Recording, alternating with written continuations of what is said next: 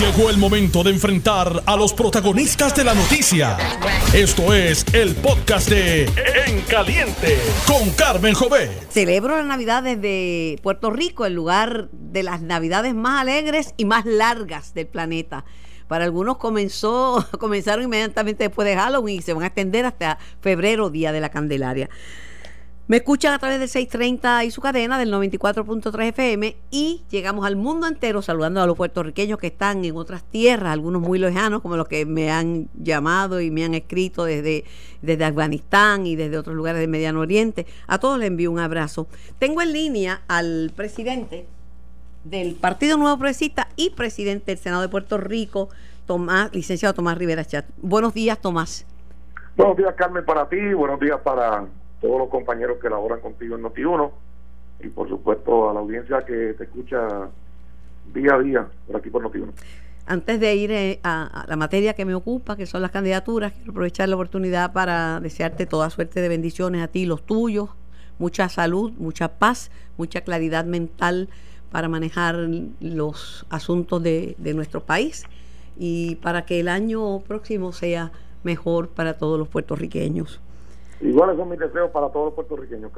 Bueno, gane una apuesta. Porque todo el mundo dice, ah, no, tú conoces bien a Rivera Chat, tú sabes que se va a tirar para la gobernación, este, eso es lo que va a hacer, lo está diciendo todo el mundo, por eso lo tenía calladito. Y digo, no, yo no sé si lo conozco bien, este, es una persona de compleja y de sus propias ideas, pero yo creo que va para un próximo término en el Senado. Él me ha dicho muchas veces, y aunque la gente no le hace, no lo, como que no le presta atención a tantas, cuando me lo dice que para él será abogado toda su vida y no va a ser político toda su vida. Así que cuando anunció eh, desde Cataño su interés en volver a otro término para, para, el Senado de Puerto Rico y obviamente se da por descontado que si gana el PNP será suya la presidencia otra vez, pues dije, pues, pues lo conozco bastante bien, aunque todavía hay algunos que insisten en decir que va en algún momento, más adelante en la campaña, cambiar esa candidatura y a radicar para la gobernación. Pues Carmen, en primer lugar tengo que decirte que estoy muy complacido. Ayer eh, cerca de 31 aspirantes eh, al Senado, entre los que aspiran a distrito y por acumulación, me acompañaron y me dieron su apoyo, al igual que yo le di mi apoyo a ellos. Eh, sobre 20 alcaldes estuvieron aquí con nosotros y sobre 30 presidentes municipales. ¿Por qué lo hizo en Cataño, presidente? Bueno, porque eh, el salón era propicio para el tipo de actividad que, que queríamos eh, realizar, los accesos y la comodidad para los medios, inclusive también era adecuado, así que lo hicimos allí y yo le agradezco al señor alcalde de Cataño, Alcano, Félix Alcano Delgado, que siempre nos reciben allí, él y su gente, y la primera dama, siempre nos reciben con mucho cariño, con mucha hospitalidad, a nosotros y a todo el liderato del PNP. Así que, complacido por demás, un respaldo sólido, el liderato estuvo allí, estuvo Jennifer González, estuvo mi compañero eh, presidente de la Cámara, eh, Johnny Méndez, eh, y estuvo don Carlos Romero Barceló, mi familia, y y un nutrido grupo de progresistas de toda la isla. me, ha me ha destacado las personas que estuvieron, sin embargo, los medios destacaron que el ausente era Pedro Pierluisi. Bueno, Carmen, yo yo yo invité al compañero Pedro Pierluisi como invité a la compañera eh, gobernadora Wanda Vázquez. Este, la gobernadora, al igual que el alcalde de Sidra y Mayita, se excusaron y me dijeron que tenían unos compromisos previos, ¿verdad? Eh, el compañero Pedro Pierluisi no sabía, ¿verdad? De acuerdo con si iba a poder llegar. Pero, eh, y respectivamente de eso, el liderato del PNP estuvo allí apoyándome, una inmensa eh, cantidad de los alcaldes, de los presidentes municipales, legisladores de la Cámara, de, como te dije, 31 de los 33 que intentan aspirar, que intentamos aspirar nuevamente al Senado, eh, las mujeres progresistas, los servidores públicos, los organismos de la juventud, todos estuvieron allí este, y fue una actividad que estuvo el que no fue se la perdió.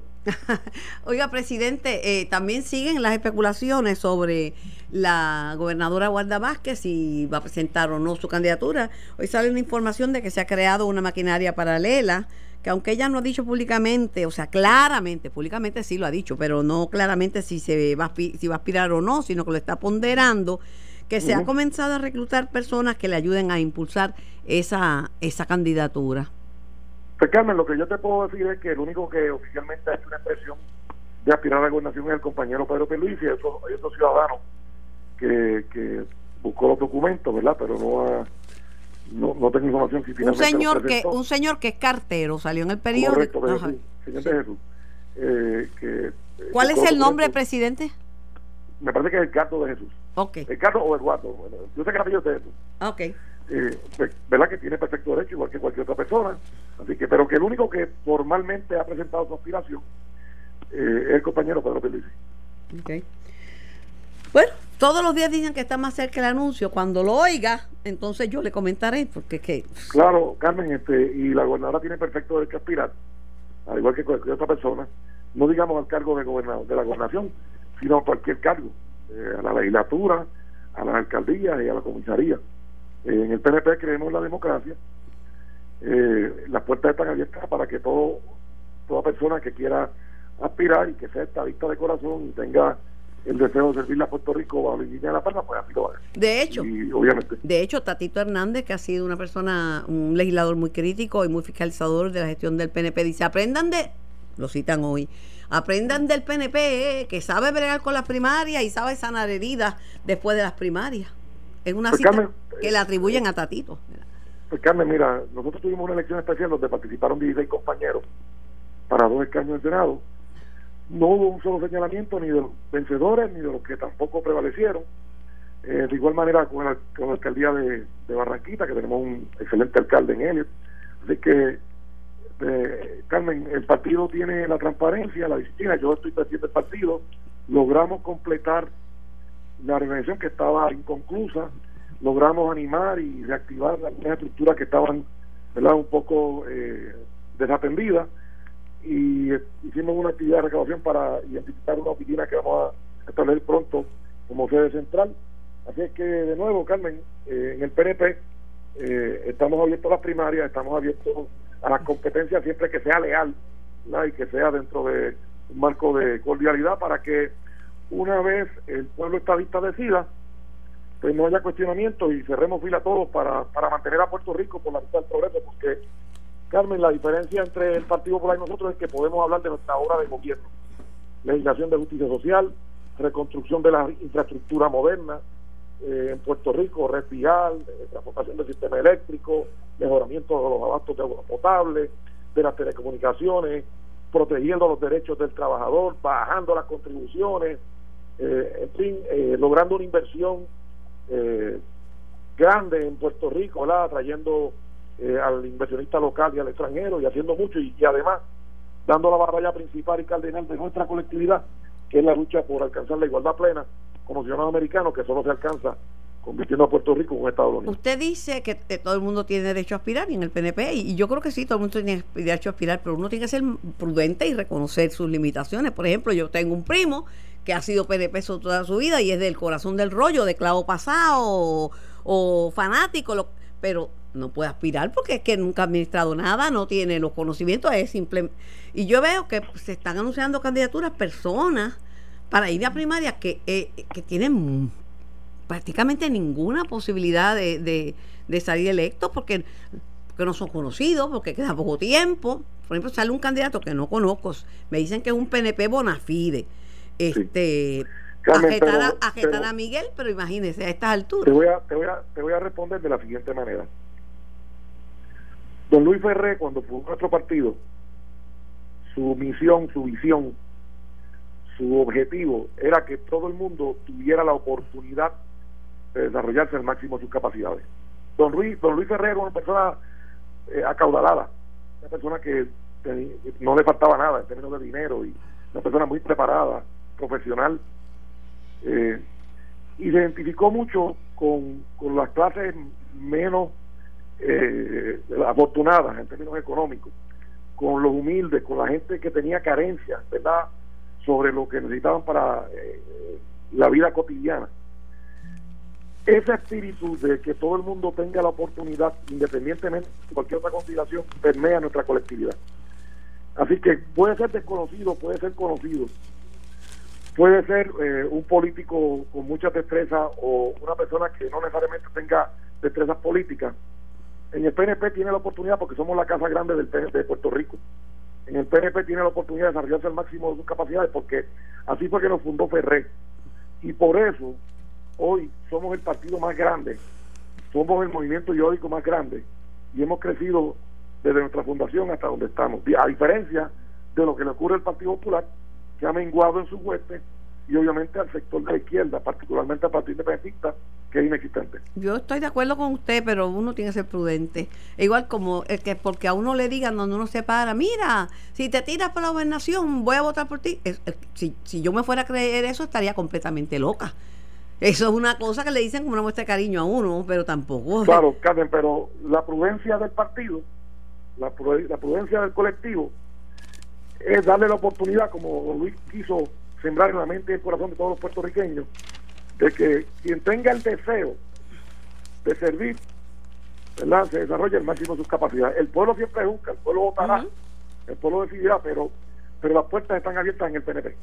Para los estadistas, de corazón. La pregunta es cargada, no es una pregunta así tan inocente que le estoy haciendo, porque lo que se está diciendo es que está en peligro la hegemonía del, Partido No Progresista porque hay nueve ayuntamientos que con alcaldes buenos o como quiera que sea que usted lo pueda poner, se enfrentan a renuncias de alcalde o a riñas entre líderes de la colectividad, este que regresa una figura como, como José Luis Rivera Guerra, que yo sé que tenía mucho pueblo, porque yo estuve en Aguadilla y tenía mucho pueblo, pero que que el, la candidata de, del alcalde Yanice Irizarri, eh, Irizarri, pues así por el estilo, ¿verdad? Y menciona los municipios mm. de, el, de Roland Maldonado, el de esa situación eleccionaria a nivel municipal y los municipios son la base del poder. Pues, la, pues, yo nunca espero preguntas inocentes de tu parte, pero, pero yo tengo que decirte lo siguiente, Carmen. Pero por lo, por lo menos bien hecha y cariñosita. bien hecha y profesional, claro que sí, claro que sí. Pues mira, Carmen, tengo que decirte que es que el, grupo Ferrer Ángel está muerto el miedo. Están aterrados porque agitaron a Movimiento Victoria Ciudadana, agitaron a Belmiel, agitaron a todo el mundo para tratar de sacar al PNP, ¿verdad? Y entonces se dan cuenta de que el PNP está sólido, de que el PNP está unido. Y Carmen, mira, voy a hablarte de Aguadilla.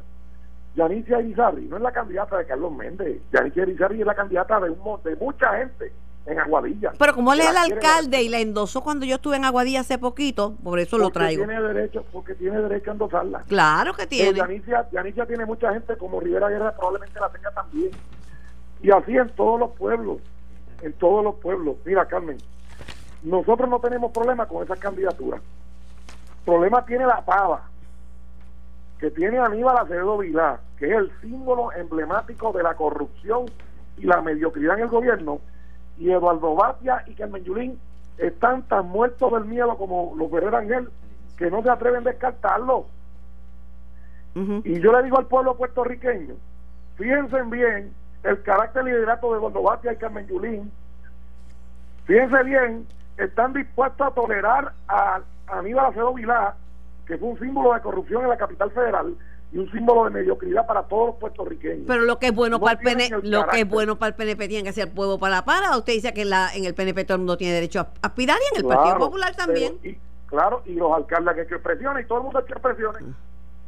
Pero en el PNP no tenemos el problema que tiene el Partido Popular. Por ejemplo, Narten no lo dejaron correr en un Macao sin ninguna acusación, alegando investigaciones, y a Vilá lo dejaron correr con 24 cargos. Fíjate, Carmen, la doble vara Presidente. A lo mejor, a lo mejor si hubiese tenido cuatro cargos o cinco, lo dejan correr. Dos temas. ¿Qué piensa usted de la candidatura independiente de Abel Nazario, que, Abel Nazario, que ha sido un, PNP de toda la vida? Este, pues ahora piensa que se, debe, se va a tirar independiente. Abel es PNP y esta vista, es lo único que te voy a decir. Ok. Buena contestación. A ver, donde quiera que esté y donde quiera que aspire, es PNP y esta vista. Y Abel es mi amigo y yo le deseo lo mejor y espero que, que verdad que este proceso que está enfrentando eh, la verdad salga a reducir al final del camino y que verdad todo el mundo quede satisfecho con el resultado final de este juicio. Pero a ver el PNP ya está ahorita donde quiera que vaya. Pero no pudo aspirar por el PNP porque tiene una circunstancia personal pero eso es aparte eh, la realidad política es y legal es distinta del aprecio personal y yo le digo a todos los puertorriqueños que a ver el PNP ya está ahí donde quiera que esté. Está bien. Lo otro es que termina, la verdad, el plazo de un tema que ha sido controvertido, que es el tema de los futuros de las galleras y de, de toda esa industria. Pues ya, este, se han hablado muchísimas cosas, que se van a hacer unas manifestaciones. Eh, Humane de Puerto Rico, que no ha tenido que ver nada con esto, simplemente es una sociedad para proteger los animales, no es el, el Human Society de los Estados Unidos. Este dice que los galleros fueron y le dijeron que iban a soltar no sé cuántos miles de gallos allí. ¿Cuál es su comentario sobre esta situación que enfrenta la industria gallística? Pues Carmen, que las peleas de gallos en Puerto Rico son parte de nuestra cultura y nuestra tradición, que se han tomado inmensas eh, muchas eh, medidas cautelares para proteger, ¿verdad? Y atender situaciones de, las personas que tienen reparo en cuanto a las peleas. Eh, yo creo que se podría inclusive regular un poco más, pero eliminarlas no es eh, realmente la opción. Nosotros vamos a seguir defendiendo el deporte del pico y la, la escuela y buscaremos todas las alternativas para que pueda disfrutarse de lo que ha sido una cultura y una tradición puertorriqueña de siempre. Pero quedan alternativas, presidente. Siempre quedan alternativas de lucha. Las leyes que se aprueban se pueden enmendar se pueden derogar, se pueden hacer excepciones, así que eh, la lucha continúa. Gracias por su tiempo, gracias por su disponibilidad. Gracias a ti, Carmen, y gracias a toda la gente que me escucha de Era el presidente del Senado de Puerto Rico, el licenciado Tomás Rivera Chatti. Tengo en línea al amigo licenciado Oscar Acarón, una de las voces fuertes en, en la industria gallística. Buenos días, licenciado Acarón, muchas felicidades. Buenos días, Carmen, ¿cómo estás? Pues bien, pero lo llamaba porque pues me habían llamado de la Humane, que se, hay muchos voluntarios, ¿verdad? Eh, vacunando y rescatando mascotas, pero que los galleros le habían dicho que le iban a tirar los gallos. Allí parece que no entienden que esta gente no tiene nada que ver con lo que ha pasado con, con esa, ¿verdad? Con, con, esta, este Farm Bill. Eso no es asunto de, ninguna gente aquí en Puerto Rico. Pero, bueno, no, definitivamente, como bien dices, este, eh, este grupo este grupo de Puerto Rico un grupo periferal este que definitivamente no tiene que ver eh, o no tiene grandes contactos con con con HSUS sí, así mismo que es la, la, entidad grande este en los Estados Unidos y a nivel internacional que promueve el animalismo. Este pero de todas maneras, aunque no, no creas que eh, yo participé de, eh, en forma alguna de, no, no, no, yo sé que yo sé que usted no está, yo sé que usted no estaba, pero es que mi nieta estaba de voluntaria y como que se asustó. Yo dije, no, no, no te asustes que no va a este, pasar nada. Eh, no creo que no creo que fuera el, el, el movimiento más adecuado. Eh, pero creo que ellos lo hicieron a manera de demostrar que HSUS, que nada tiene que ver el grupo de acá con el de allá, haría lo mismo.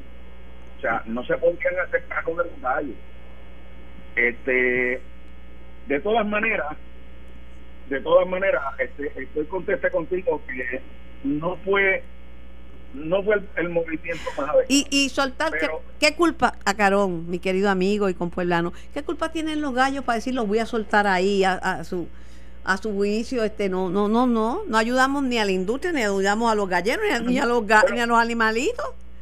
Lo que ocurre lo que ocurre es que eh, eh, los gallos no tienen culpa de, de, este asunto como bien tú dices pero los gallos son los gallos van a hacer la tarjeta en muchas este, localidades en los Estados Unidos, eh, la gente del gobierno federal entra, los recoge y lo que hace es que Entonces, no podemos entrar en esa doble concepción de que yo estoy a favor de los animales soy un promotor de los derechos de los animales, pero entonces los recojo para matarlos. O los quieres o no los quieres. Se han recogido, se han recogido muchos para esterilizarlos, se hemos recogido muchos para darlos en adopción. Bueno, Eh, los perros- lame- los- lamentablemente, los perros aquí- yo que tengo tantos perros, he tenido que pasar por el dolor de ponerlos a dormir porque también me duran mucho y se enferman y están sufriendo. Yo, na- yo no quiero ver ni un ser humano ni un, ni un animal sufriendo. Pero lo que lo que digo que no que, que no tenemos entre los puertorriqueños. Esto es un asunto que tiene que ver con la naturaleza de nuestra relación con los Estados Unidos y con las leyes americanas que las ponen por encima de las nuestras, este licenciado. Bueno, de eso no tenemos duda de que está funcionando de esa manera. Y no tenemos duda, menos aún, de que este tipo de situación se presenta porque en el estatus en que nos encontramos no nos encontramos con las herramientas suficientes para bregar a un lado o al otro. Estamos anexados porque hay una teoría de que en este país este, los estadistas son anexionistas. No, no, no, no, a nosotros nos anexaron en 1898. Estamos anexados, lo que pasa es que estamos mal anexados. Y entonces tampoco tenemos soberanía para decidir por nuestra cuenta, que es la línea que esposan los independentistas pues vamos a quedarnos solos y entonces nosotros hacemos la cosa por nuestra cuenta. ¿Qué significa un comisionado residente de los Estados Unidos? Simplemente una porque no tiene no tiene voto. Yo puedo patalear y ese es el único derecho que me han dado en este evento anexionista y ya pues eso mismo pasó con estas circunstancias Bueno. Dice, dice Rivera Chats, para finalizar, que quedan alternativas disponibles. Yo no sé, honestamente, qué alternativas Sí, quedan. Quedan alternativas disponibles. porque el caso está, está siendo llevado en apelación eh, al Tribunal de Circuito. Yo entiendo que el caso estuvo muy mal decidido, pero el de, juez de aquí. Este, ha habido gente que me han dicho, "Oh, que no lo digas, porque fíjate que es un juez y la cuestión es ética y qué sé yo. No, no, no, no. Lo que está mal decidido está mal decidido. Eh, yo no creo yo no creo que la ley ocupe el campo porque la ley no el campo con ninguno de los estados y los estados fueron los que al final decidieron si se iba o no se iba a jugar en Puerto Rico digo perdónenme en su estado pues de la misma manera cuando ellos incluyeron los territorios y nos igualaron a los estados nosotros debemos tener la potestad para decidir, igual que hicieron los otros 50, si iban a jugar o no iban a jugar. Licenciado, Ah, te- ah, tengo que ir a la pausa, pero quiero que sepa que estoy disponible. Cualquier nuevo desenvolvimiento, lo que tiene que hacer es darme una llamadita. Y como de costumbre, siempre dispuesta a llevar el mensaje. Y te agradezco mucho pues, que nos haya permitido participar. Siempre, siempre a las órdenes. Estás escuchando el podcast de En Caliente con Carmen Jovet de Noti1630. Estamos en vivo, este programa es para ustedes y vamos a hablar de un tema importante. La justicia. No, no vamos a hablar de la administración de tribunales, ni vamos a hablar de los abogados, y, ni los jueces, y los fiscales. La justicia. La justicia es un valor. Un valor más importante que la ley. La ley la escriben algunas personas que yo digo, Dios mío, ¿dónde se habrán sacado ese, estatuto? Y este país está sobre legislado y hay muchas leyes que dice que se pueden violar infragantes porque nadie na- nadie está para vigilar. La ley de ruido, mire, contaminación por ruido, es una ley aquí está el soldo botado y los animalitos sufriendo. Pero mm, el mundo tiene hambre y sed de justicia. No obstante, acudir a un tribunal, a un proceso tribunal, se ha convertido, entre otras cosas, en un proceso económico. Todo cuesta. Tiene que pagar un abogado, tiene que pagar el peritaje, porque ya no es a ver cuál es el abogado más elocuente como en las novelas de To Kill a Mockingbird, no, es quién puede traer el mejor perito, quién puede pagar por las pruebas científicas que están disponibles. ¿Cuánta gente no ha salido por un... o se ha quedado preso por falta de una prueba de, de DNA? Cuando sale que los, el tema de los abogados de oficio, los pro bono, pro bono quiere decir de cachete en español. O sea que todo la ese es otro problema de los tribunales, que la terminología es en latín y la gente no entiende. Pro bono es de cachete. Pues muchos han puesto el grito en el cielo porque dicen, adiós, yo que estoy en la prangana, yo que estoy en la prangana, a mí que no me pagan hace no sé cuánto, yo que he tenido que reducir mi práctica y estoy trabajando desde, desde la computadora y desde un maletín porque tuve que cerrar la oficina porque los abogados también sufrieron con el tema de María, con todos estos temas de que estamos mal. Y la administración de tribunales que está en la prangana también porque a todo el mundo le han cortado a todas las ramas que ponen en vigor los procesos de justicia, hacer justicia, le han contado presupuesto. Primer decisivo es que los cojan. Hay menos policía, le han cortado presupuesto, aunque este año, gracias a la iniciativa del pasado gobernador Ricardo Rosselló, van a empezar ganando un sueldo más decente, cuatro mil pesos, que es bueno, no se había aumentado en siglos, y encima de eso van a cotizar para el Seguro Social, que también es un paso adelante, pero estamos en la prangana. La judicatura está en la prangana la han reducido también, la han reducido su presupuesto. Las agencias que investigan, ética gubernamental, el control, todos también están, también están finitos. Lo único que no están finitos es la Junta de Supervisión Fiscal, porque no se van a cortar ellos mismos. Cuando salió de los promonos, pues muchos abogados pusieron el grito en, el cielo. Pero vamos a hablar con la jueza Colón Domínguez, jueza administradora de tribunales, sobre esto. Buenos días y gracias por venir. Tiene que concurrir conmigo que los tribunales son cubiertos por un manto de misterio que la gente le dicen al tribunal y ahí ya, ya se murió, ya se murió de pensar que tiene que ir a un tribunal.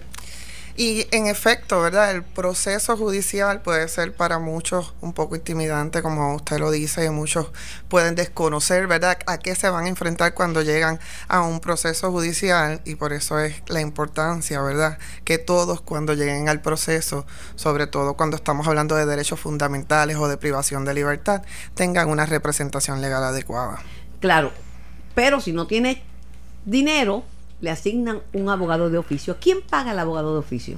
Existe un, eh, ¿verdad? un fondo especial eh, que, se, que se genera eh, a través del pago de sellos. Y de ese fondo entonces es que se pueden pagar tanto los gastos razonables y extraordinarios como los honorarios de abogados de las personas entonces que van a representar a las personas indigentes. ¿Y son compatibles con lo que ese abogado cobra en su práctica privada, es decir, que si cobra 125 dólares la hora, que no es gran cosa, pero 125, hay quien cobra, los de la Junta cobran 1.500 si los consigue la hora. Pero paga así con, razonablemente. En términos de los honorarios de abogados, el reglamento para el nuevo reglamento para la asignación de abogados y abogados de oficio que establece cuánto van a ser los honorarios y va a depender si se trata de un trabajo en, en una vista, ¿verdad? En el tribunal o se trata de un trabajo externo. Pero también, en verdad, se cobra por, por hora. Un abogado puede negarse a ser abogado de oficio. Pues yo tengo un pleito criminal muy importante y lo estoy siguiendo y no voy a desvestir, un santo para vestir a otro. No, puedo dejar a mi cliente al descubierto los beneficios de este reglamento, que eso es bien importante eh, que me hayas hecho la pregunta, porque bajo este reglamento los abogados tienen múltiples alternativas para cumplir con su deber ético de proveer representación legal a personas eh, de escasos recursos económicos. O sea que un abogado no tendría incluso que estar en un banco de abogados de oficio y ser seleccionado, ¿verdad? Involuntariamente para representar un caso, sino que un abogado podría decidir, y eso pasa con frecuencia, que quizás va un cliente a su oficina, piensa que es una persona eh, indigente y podría decidir ese abogado, bueno, pues yo voy a atender este caso de manera pro bono o de oficio, ¿verdad? Hay una diferencia entre una cosa y la otra, pero podría decidir atender ese caso y que no sea entonces eh, el tribunal quien se lo asigne. Eh, de hecho, una de las alternativas es que si hace 30 horas pro bono, en un año fiscal, ese abogado podría pedirle al Tribunal Supremo que lo exima de estar en el banco de abogados de oficio el siguiente año ¿Cómo fiscal. establecen el banco de abogados de oficio? Pues mira, ahora mismo con este reglamento estamos en el proceso de recibir las declaraciones iniciales de todos los abogados. Todos los abogados admitidos a la práctica de la abogacía en Puerto Rico tienen un deber de presentar una declaración inicial en no antes del 31 de diciembre. Todos aquellos abogados eh, que no hayan cumplido 70 años o más tienen ese deber y eso es bien importante que se lo recordemos a todos los abogados que tienen hasta el 31 de diciembre para presentar su declaración inicial. Una vez presenten esa declaración inicial, entonces tenemos como todo el universo de todos los abogados y abogadas admitidas a la profesión en Puerto Rico y dependiendo cuál sea la oficina eh, del lugar de residencia de ese abogado, pues entonces se establecen lo que son las zonas judiciales y va a haber un listado de abogados. ¿Qué tiene que hacer antes del 31 de diciembre el abogado o la abogada? Que ejerza y que esté licenciado para ejercer la profesión en Puerto Rico. Tienen que presentar, como le dije, la declaración inicial. Básicamente tienen que entrar al sistema SUMAC, que es el sistema de manejo de casos. Inicial? ¿La declaración inicial de qué? Y lo que tienen que es explicarle, decirle al tribunal, actualizar sus datos de su historial de práctica, su, su este, información de contacto, tiene que actualizar todo, todo eso en el sistema y si eh, cualifica para alguna de las exclusiones o exenciones, para, eh, por ejemplo, si es una persona que ocupa un cargo público eh, por tiempo definido, un fiscal, ¿verdad? un procurador, esas personas están excluidas del banco de abogados de oficio, así que tienen que presentar su declaración, actualizar su información y solicitarle al Tribunal Supremo estar excluidos entonces del banco de abogados de oficio. ¿Alguna otra exclusión? Sí, son varias exclusiones, está, como le dije, eh, cuando ocupan un cargo público. Eh, está, por ejemplo, los abogados que hayan cumplido 70 años al primero de enero también están excluidos. Si tiene una persona que tenga una incapacidad eh, permanente o indefinida. Exacto, que no podría entonces ejercer la profesión. también los abogados honoríficos, que son personas, abogados que han estado más de 25 años brindándole servicios a personas de escasos, de, de escasos recursos, están incluidos también. Ya cumplieron su cuota. y entonces el reglamento provee una serie también de exenciones para que no tengan que estar. Eh, licenciada, abogados que trabajan en televisión y en radio que tienen un compromiso entre los medios, ¿pueden negarse o no? La realidad es que hay unas exenciones cuando eh, estos abogados que se dedican enteramente a otra profesión. Y podríamos quizás, en, el, pues en el ejemplo que me dé, si es una, un abogado que no practica la abogacía, eh, pero por, por, ejemplo un ingeniero que también es abogado y a lo mejor pues se ha dedicado a la ingeniería. Un abogado, de, de en, los, casi todos los analistas son abogados, menos yo, afortunadamente. este, pues, afortunadamente mi concepto es la justicia, no la ley. Por eso no continúe. Me compromiso con la justicia. La ley es una cosa, la justicia es un concepto mucho mayor, más importante. Este, pero por ejemplo, un día olivo. Yo sé que ha llevado casos, este, casos muy muy sonados, ¿verdad? Pero también se dedica todos los días a ser un analista. Este, aquí eh, José Báez, este, cuántos otros, Edi López, muchos son abogados de los nuestros, García Padilla, pero el reglamento lo que indica es que si la persona no ejerce actualmente la abogacía, pues esa, esa sería una de las exenciones. Pero sí, a la misma vez es, verdad, está en los medios, está en los medios, pero también ejerce la abogacía, pues en ese caso sí, pues tiene que cumplir con su deber ético de eh, poder representar entonces a personas. para beneficio del diálogo, vamos a aclarar la diferencia entre un abogado pro bono y un abogado de oficio. Sí, y eso es bien importante. El abogado de oficio que eh, el juez cuando está atendiendo un caso y ve, ¿verdad?, que una persona hace una determinación de que esa persona es indigente y necesita que eh, una representación legal, porque pues hay muchas entidades que se dedican a proveer representación legal a personas de escasos recursos, pero que a veces también le han cortado los recursos, dicho sea de paso. También, pero a veces esas personas, esas entidades tienen algún tipo de conflicto que no pueden representar a esa persona, así que resulta necesario que el tribunal le asigne un abogado de oficio, ¿verdad? Y esa persona tiene derecho a que después de 30 horas puedes recibir eh, el pago de honorarios de abogado y también se le van a reembolsar. A la tarifa que fija el tribunal, no, no lo que él cobra. A la tarifa exacta que está establecida en el reglamento de abogados de oficio, que son 60 dólares para eh, por hora cuando se trata de eh, vistas en el tribunal, ¿verdad? Este o 30 dólares si es trabajo que, es fuera del, del tribunal. Pero además, algo bien importante de este reglamento es también el reembolso de los gastos, que estos abogados van a poder recibir el reembolso de los gastos eh, que y, y, lo van a poder recibir mensualmente, que es un asunto antes, tenían que esperar a que se acabara el caso. aún ah, así, entraría en pérdida de, su, de, su, de sus ingresos, porque no muchos abogados cobran 60 dólares la hora, ni 30. Está fuerte, está fuerte. Ciertamente, ¿verdad? Es la tarifa que está establecida en el, en el reglamento. Y, y como le digo, pues sabemos que todos los abogados tienen su deber ético de representar a estas personas indigentes, pero creo que el reglamento, ¿verdad?, viene también a por lo menos este eh, hacerle justicia, no solamente a crear un balance, hacerle... No les no les estoy complicando, les estoy tratando de, en aras de la discusión, pues buscar las partes que puedan ser conflictivas. Por ejemplo, Puerto Rico está empobrecido. Empobrecido.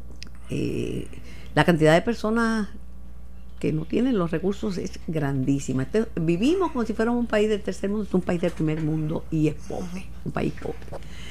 Dicho esto, eh, van a ser muchos y muchas las que van a necesitar abogado de oficio. El, o uno sea tan generoso que quiera hacerlo pro bono, pero va a estar va a estar bien duro para los abogados y abogadas que están ya empobrecidos a su vez. Y quería, ¿verdad? A la pregunta que me había hecho anteriormente en la diferencia, el abogado pro bono, si por ejemplo un abogado quiere eh, podría hacer 30 horas pro bono, ¿verdad? Que como usted le lo ha dicho, sin ninguna expectativa de recibir algún tipo de compensación, hace esas 30 horas y entonces le puede solicitar al tribunal que lo exima por un año del banco de abogados de oficio. Y como le digo, ¿verdad? Eso es otra alternativa que tienen los abogados para poder cumplir con eh, su responsabilidad. Ciertamente esto es un asunto que que no es que viene con este reglamento, sino el, el de, este deber ético es un asunto que emana de los cánones de ética profesional. correcto, pero coincide con un momento que es el peor de la historia. Nunca habíamos estado en la quiebra. Nunca habíamos estado en una situación, ¿verdad?, de tener el peor desastre de historia. Aquí se ha juntado el hambre y la necesidad. Y no es por defender a los abogados, pero todo el, que más y el que más ha tenido pérdida, la cantidad de, gente que ha tenido que irse, el país se ha hecho pequeño. La gente no se va porque no ama a Puerto Rico, se va porque no hay, no hay. Lo que sucede es que, y yo creo que es bien importante, o sea, esto, esto no es, y, tengo que reiterarlo porque este deber no es nuevo, o sea, esto ya todos los abogados... Lo que es eh, nuevo es la circunstancia en que vivimos hoy día las circunstancias podrían ser distintas en términos verdad de económicos como usted lo está planteando. Pero el deber del abogado verdad de llevar estos casos no es porque a veces me parece que, que, es como como si ahora los abogados que no reciben eh, nunca hayan recibido un caso de oficio verdad parecería a veces cuando lo plantean como si nunca hubiese ocurrido esto. Y no todos los que nos hemos graduado de alguna escuela de derecho y pasamos la reválida conocemos que tenemos este deber y hemos estado en estos listados de, oficio. Este, de hecho, el reglamento lo que, lo que viene es hacerle justicia, porque muchas veces el listado de abogados es bien es, corto, es reducido, no están todos los abogados ahí. Y lo que se pretende con el reglamento es que todos podamos cumplir con, el, con, con ese deber ético, ¿verdad? Para no dejarle la carga solo a unos pocos, como usted está diciendo. Estamos hablando de probablemente eh, eh, una economía eh, maltrecha y tampoco queremos entonces que sean unos pocos nada más los que tengan que cumplir. Lo que pasa es que hace poco, no más de dos meses, apareció un artículo en el Nuevo Día de una investigación sobre el nivel de pobreza en, que están los abogados. Y están en una pobreza forzada porque es que no le pagan. Muchos clientes dejan de pagar y ellos tienen que seguir adelante porque no pueden decir voy a abandonar esto por falta de pago. Pues mire, en un caso como ese, un abogado que a lo mejor su cliente le pudo, le estaba pagando y de momento vino indigente, ya no puede pagarle. Pues eso es un buen ejemplo para que ese abogado que tiene que mantenerse en el, en el caso defendiendo un cliente que, que como le digo, lo que en el reglamento hablan de indigencia sobrevenida, ¿verdad? Quizás no lo era, pero vino eh, indigente, pues entonces podría al menos recibir la paga eh, si, si decide, pues mira, este caso yo lo voy a seguir llevando de, de oficio. Y le puede decir al tribunal, yo me voy a quedar en este caso de oficio, tribunal haga una eh, determinación de indigencia en este caso y estamos hablando de no pagar nada, a entonces que se le pueda que se pueda beneficiar e incluso que se le puedan reembolsar los gastos porque sabemos que también a veces los abogados tienen que incurrir en unos gastos eh, que son eh, necesarios para llevar el caso y que después si su cliente no se lo reembolsa, ¿verdad? No van a recibir ese pago. Es difícil después que se dañe una relación por falta de pago, a nadie le gusta que lo embrollen. Y el trabajo hecho es trabajo hecho, ¿verdad? si alguien no le paga, se lo digo por lo que yo he visto de, gente que le tiene deudas de dos años y lo tiene, que entonces digan, ay, te voy a llevar el caso con toda la ley, la ley aunque no me pagues. Está, está fuerte, se dañan las relaciones interpersonales y cuando alguien deja a otro brindando, se pierde la confianza. Y una de las cosas que debe haber entre abogado y cliente es confianza el abogado debe, eh, debe tener confianza que es una persona seria que está representando, que lo que está diciendo es la verdad. Y entonces el cliente igual. O sea, no, no está fácil eso, ¿sabes? No está fácil. Ciertamente, si, si se pierde la confianza, y, en eso se basa la relación abogado-cliente, ¿verdad? Es una relación de confianza. Y, y en ese sentido, pero pero el hecho de que no le paguen al abogado, ¿verdad? No tiene necesariamente que, que minar esa confianza o que se rompa de alguna manera eh, esa confianza entre el abogado y el cliente, porque muchas veces, como usted lo dice, los abogados actualmente, aun cuando el, el cliente deja de satisfacer los honorarios por, por las razones que usted misma ha mencionado, no puede pagarle más al abogado, el abogado continúa porque ya está en el caso, no puede renunciar quizás porque el caso está en una etapa muy avanzada y no y no pueden ¿verdad? Este, solicitar la renuncia y quizás eh, ahora con este o quizás no le tengo que decir que este reglamento podría darle o le está dando una opción a ese abogado. Claro, cuando las cosas no se han puesto tan graves como que a ese abogado le hayan embargado el carro y le hayan embargado la casa, entonces ya quizás es más fácil, pero yo he visto casos y casos, ¿sabes? Estamos hablando de una, pobreza, una, eh, una profesión sobresaturada quizás, pero a la misma vez empobrecida. Antes decía, no, yo creo que esté en el progreso, que sea médico o abogado. No, que sea, este, que sea, qué sé yo, este, plomero o electricista, pero médico o abogado.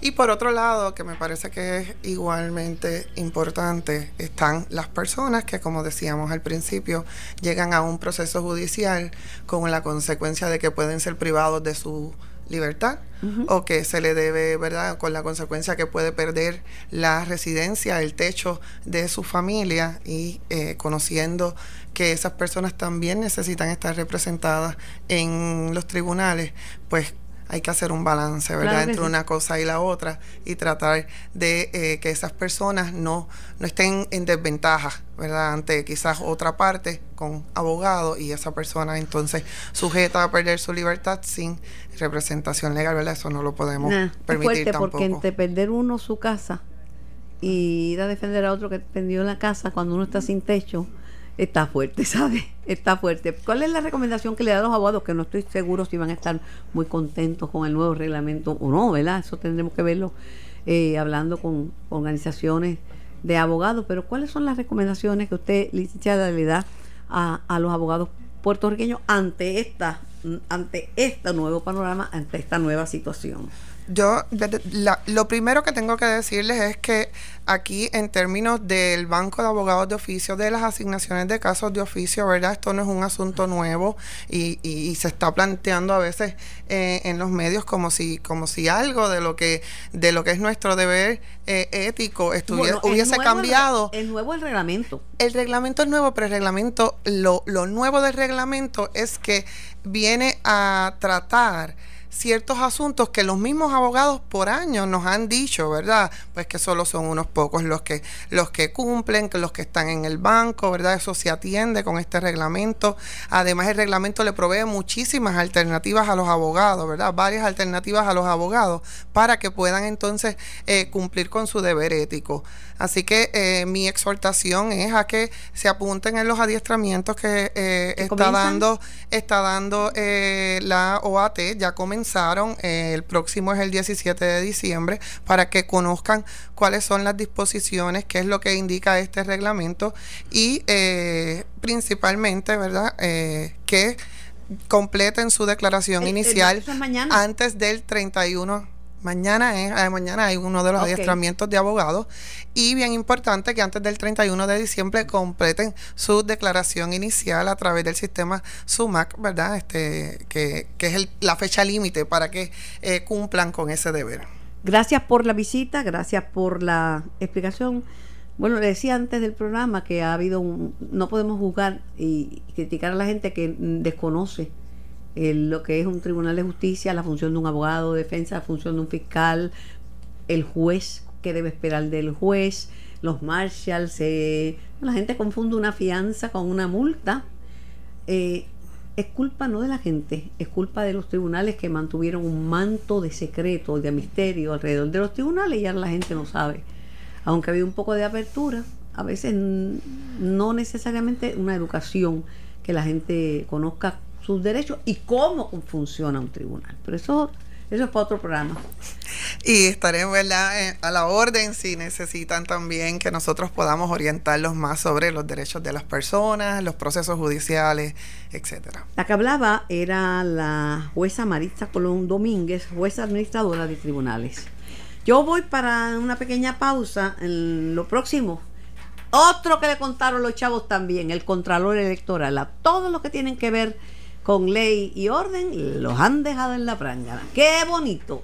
Estás escuchando el podcast de En Caliente con Carmen Jovet de Noti1630.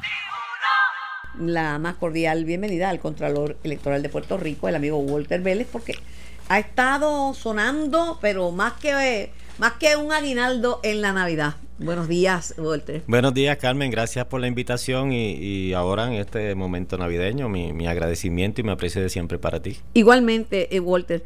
Pues mira, este, si tú creías que tenías mucho trabajo, lamento informarte por este medio que vas a tener más. Se, van a seguir sumando partidos políticos, ya Victoria Ciudadana, que creo que le cuesta un millón a, a Puerto Rico, un millón de dólares es una realidad y dicen que por ahí todavía está vivo el partido de César Vázquez y el partido de, Rosario, también nuevos partidos. Eso es correcto, este nada, estamos preparados. Es verdad que nuestra oficina, Carmen, pues ha recibido un impacto presupuestario en recortes grandísimo, pero ahí estamos, es un reto para nosotros. Todas, esto es increíble, queremos luchar contra la corrupción y todas las oficinas que bregan contra la corrupción están en la prángana. Pues mira, eh, ese ha sido nuestro mensaje, este Carmen. Eh, yo siempre digo que, el primer eslabón en la cadena de corrupción eh, es el inversionismo político. Entonces, a veces no puedo entender cómo oficinas que se dedican a combatir, a combatir la corrupción, pues han recibido una, una cantidad de,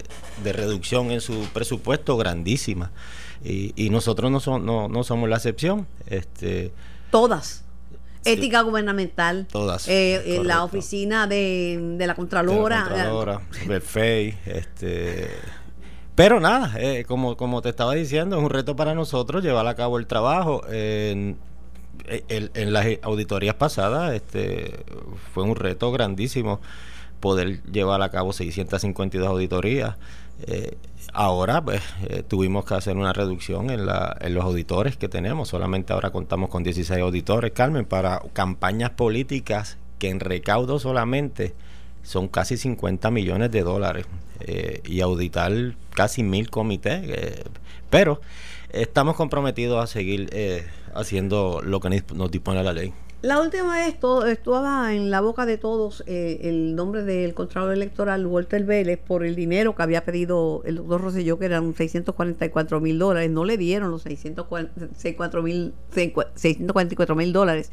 Y el dinero que tendría que devolver ahora, que se habla de las guaguas que se utilizaron para la campaña, que eran como 500 mil dólares, más los 142 que le dieron, la gente pensaba que eso sumaba a los 600 mil, pero eso no es así. No, eso, eso no es correcto. Este, cuando nosotros comenzamos este proceso que dispone la ley, una vez él desiste de aspirar a, a la reelección como gobernador y renuncia como, como gobernador de Puerto Rico, En las cuentas bancarias del comité de Ricardo Rosselló eh, era cerca de 1.5, 1.6 millones y nosotros comenzamos a conciliar las cuentas a los fines de determinar cuánto dinero iba a pasar a la hacienda. Eh, cuando digo pasar a la hacienda es que la ley requiere que si una persona recoge dinero para determinado cargo en particular y después desiste de esa candidatura, ese dinero recaudado tiene que pasar a, a las arcas de, de, Hacienda. Antes se devolvía a los donantes, pero esa, esa ley fue enmendada el año pasado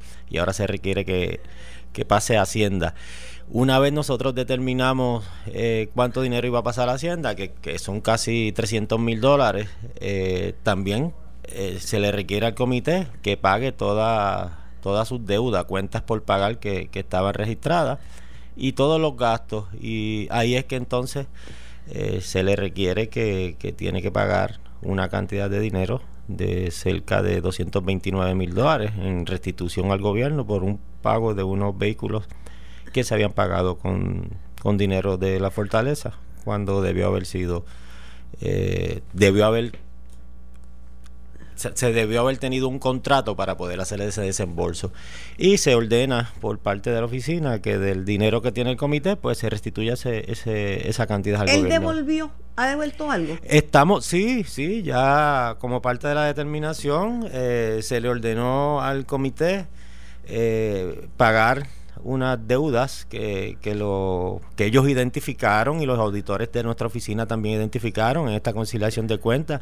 y ya han pagado gran cantidad del dinero que se le, que se le requirió. Este, tengo que tengo que resaltar que, que, en el caso del comité de Ricardo Rosselló, muchas de estas cuentas ellos las identificaron y dijeron, mira, debemos esta cantidad a tal suplidor, debemos esta otro suplidor.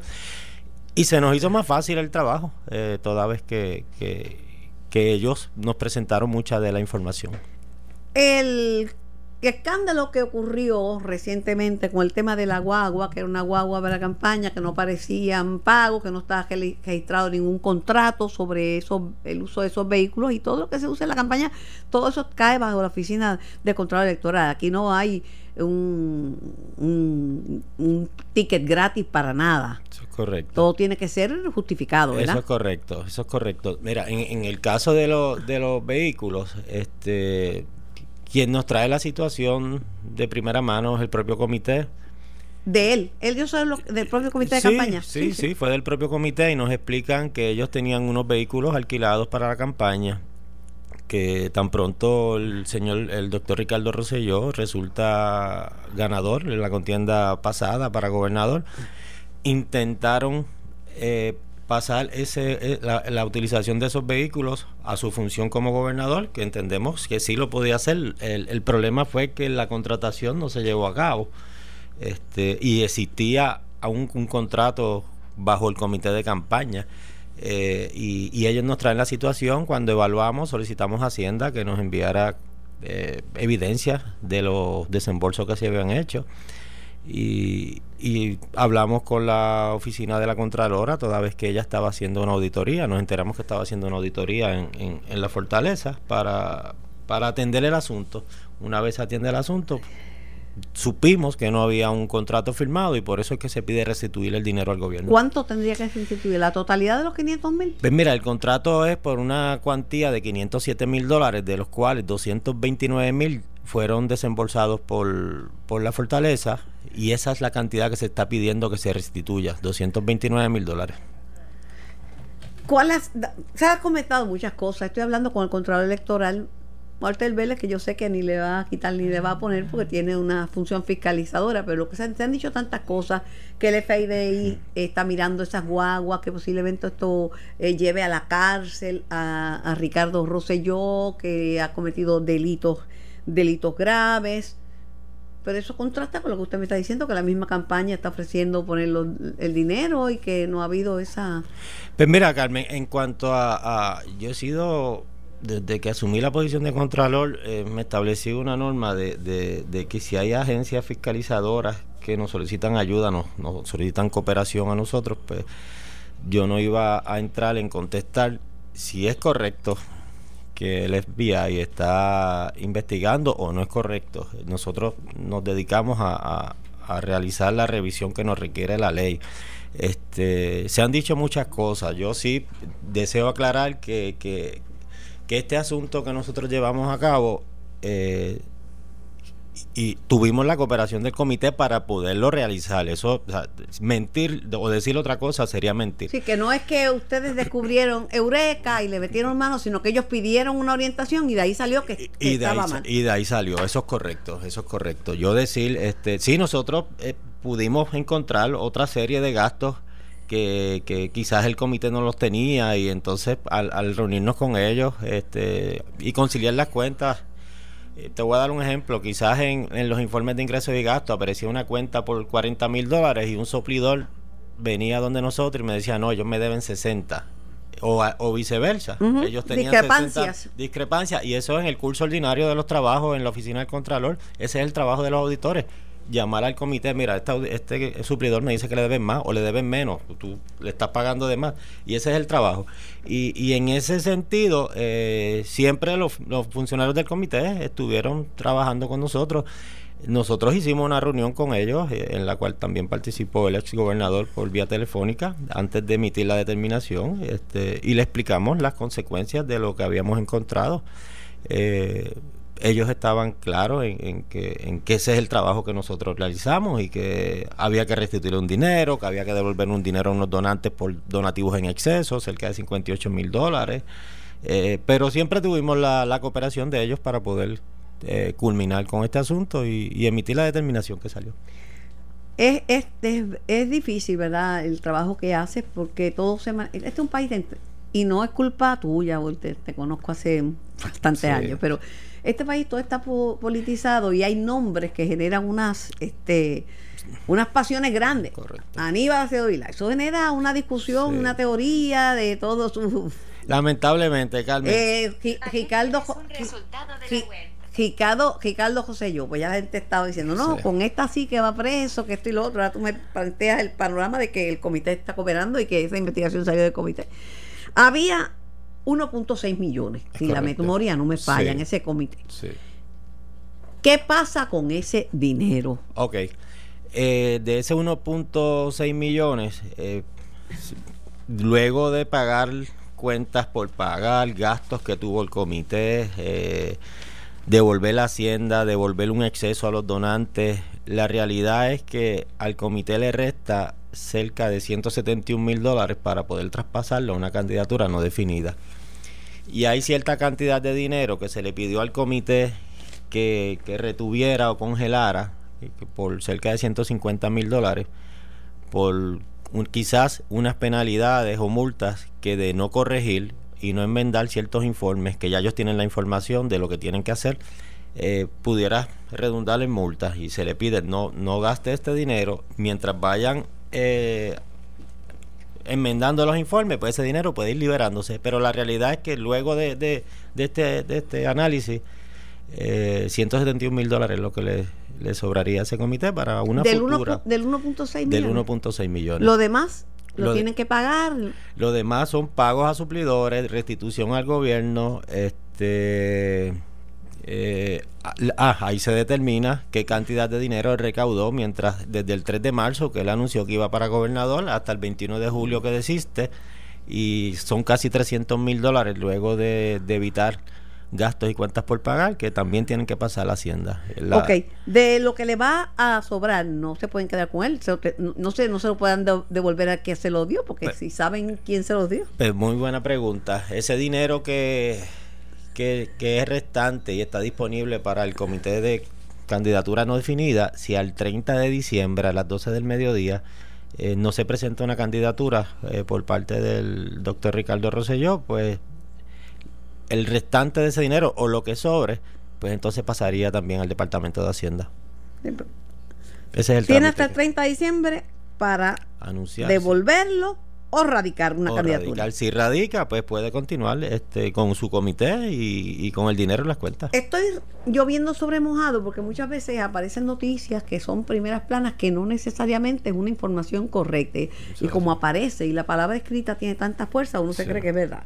Yo tengo una primera plana que dice, luego de, de decir que investigan a Rosselló, el Contralor Electoral le ordenó restituir más de 500 mil del dinero público usado para el alquiler de vehículos de su campaña. Pues mira, eh, la realidad es que no son 500 mil, son 229 mil identificados de pagos que se hicieron de, de, Pues, de Fortaleza. la mitad, menos de la mitad, Menos, de la mitad. ¿Eh? La otra cantidad, eh, pues, tiene que pagársela al suplidor porque era un contrato que tenían, pero no es restituir al, de- al Departamento de Hacienda esa cantidad. no. Y no es de asombrar las deudas que dejan los partidos políticos y los candidatos. Eso es correcto. Porque ¿cuántos candidatos todavía deben de, de la campaña Sí, anterior? Eso es correcto, Carmen. Este, sí, muchas cuentas que no se pagan. Eh, ventaja que la ley se enmendó hace varios años atrás y ahora los partidos y los candidatos no pueden pautar en medios sin haber prepagado. Eh, antes tú sabías y tú Pero tú mucha gente se quedó enganchado con esas deudas. Eso es correcto, eso es correcto. Tienes razón. Por otro lado, eh, la gobernadora había solicitado una auditoría en la en la oficina eh, del gobernador. eh, la medida responde a las, a las irregularidades que se han señalado por el uso de fondos públicos en vehículos de del doctor Rosselló. ¿Esa auditoría se hizo? ¿En qué está eso? Pues mira, nosotros desconocemos eh, si esa auditoría se llevó a cabo o si la Contralora de Puerto Rico ya he escuchado que va a comenzar un- un- una investigación y auditoría en ese sentido. En el caso de nosotros, pues nosotros tenemos la información del dinero que se desembolsó, este, Hacienda nos los entregó y sacamos los números eh, y se solicita que entonces del dinero que estaba en la cuenta se restituya el el- ese, esa cantidad al gobierno. Pero desconozco si ellos han... Ok. han Hay, diferentes investigaciones. Una cosa es el Contralor Electoral y otra cosa es la Contralora de Puerto Rico, Yasmin Valdivieses, porque hay otra otra primera plana, pues te estaba esperando. Eh, por la guagua usada en la campaña, esta primera plana es del, del 13 de diciembre. La Contralora apunta a Rosselló y solicitó a la Fortaleza documentos sobre las presuntas irregularidades en el manejo y pago de vehículos que usó el ahora go- ex gobernador Ricardo Rosselló mientras fungió como mandatario. Pero eso lo atendió el Contralor Electoral, ¿verdad? Nosotros tu- sostuvimos reuniones con la oficina de la Contralora, no directamente con, con, con la honorable Yamín Valdivieso, pero sí con funcionarios de su oficina, a los fines de, de tener cooperación entre ambas agencias para determinar este asunto. Lo que sí sé es que nosotros pudimos culminar nuestro proceso, lo, donde no te podría pues, eh, dar una contestación es en cuanto al, al asunto que ellos están llevando a cabo, cómo lo están llevando Ajá. a cabo, pero sí hubo cooperación entre, entre ambas agencias. Otras, eh, no, no solamente investigan el comité de campaña de, de Rosselló, ¿verdad? Supongo que tendrán otra gente, no solamente Rosselló. No, no, nosotros este, evaluamos todos los comités, tenemos cerca de 800 comités registrados en nuestra oficina y esperamos que antes de que culmine el 30 de diciembre que este eso aumente y lleguemos Sin a embargo, los únicos que han salido y que están en primera plaza son los de Rosselló. Eso es correcto. ¿Y por qué?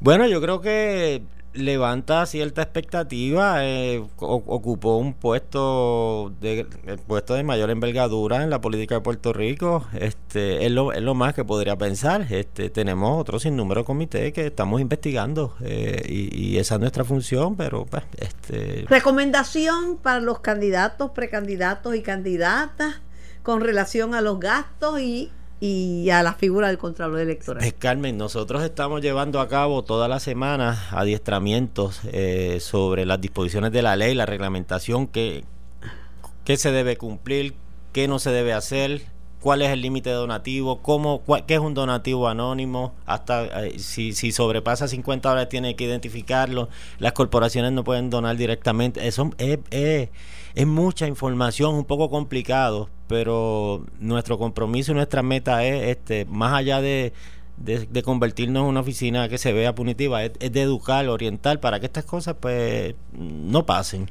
Escucharon al Contralor Electoral de Puerto Rico, el amigo Walter Vélez. Le tengo una mala noticia. No aprenden. Cometen los mismos errores y no creo que sea por falta de conocimiento. Siguen con el guardar dinero en bóvedas, siguen con el cachimiro, siguen con los anónimos que no son tan anónimos, siguen excediendo los donativos de campaña. Y si fuera Rosselló, que ya está fuera del panorama, yo te diría, pues resolver el problema. No, este problema de fondo continúa. Sí. Hablan de campañas limpias. Bueno, habrá que echarle blanqueador del más fuerte, pero Y Los fondos no están tan, no está, la procedencia de los fondos no están tan Y limpios. con menos recursos, pues es un reto eh, trabajar con este problema y fiscalizar. Él es bastante cauteloso, pero lo que le quiere decir, mucho ojo que lo estoy velando. Gracias, Walter, muchas felicidades en esta Navidad y todos los días de tu vida y seguiremos viéndonos porque viene la campaña. Gracias, Carmen, a ti por la invitación y de verdad muchas felicidades esta Navidad y mucha salud. Esto fue el podcast de En Caliente con Carmen Jovet de Noti1630. Dale play a tu podcast favorito a través de Apple Podcasts, Spotify, Google Podcasts, Stitcher y notiuno.com.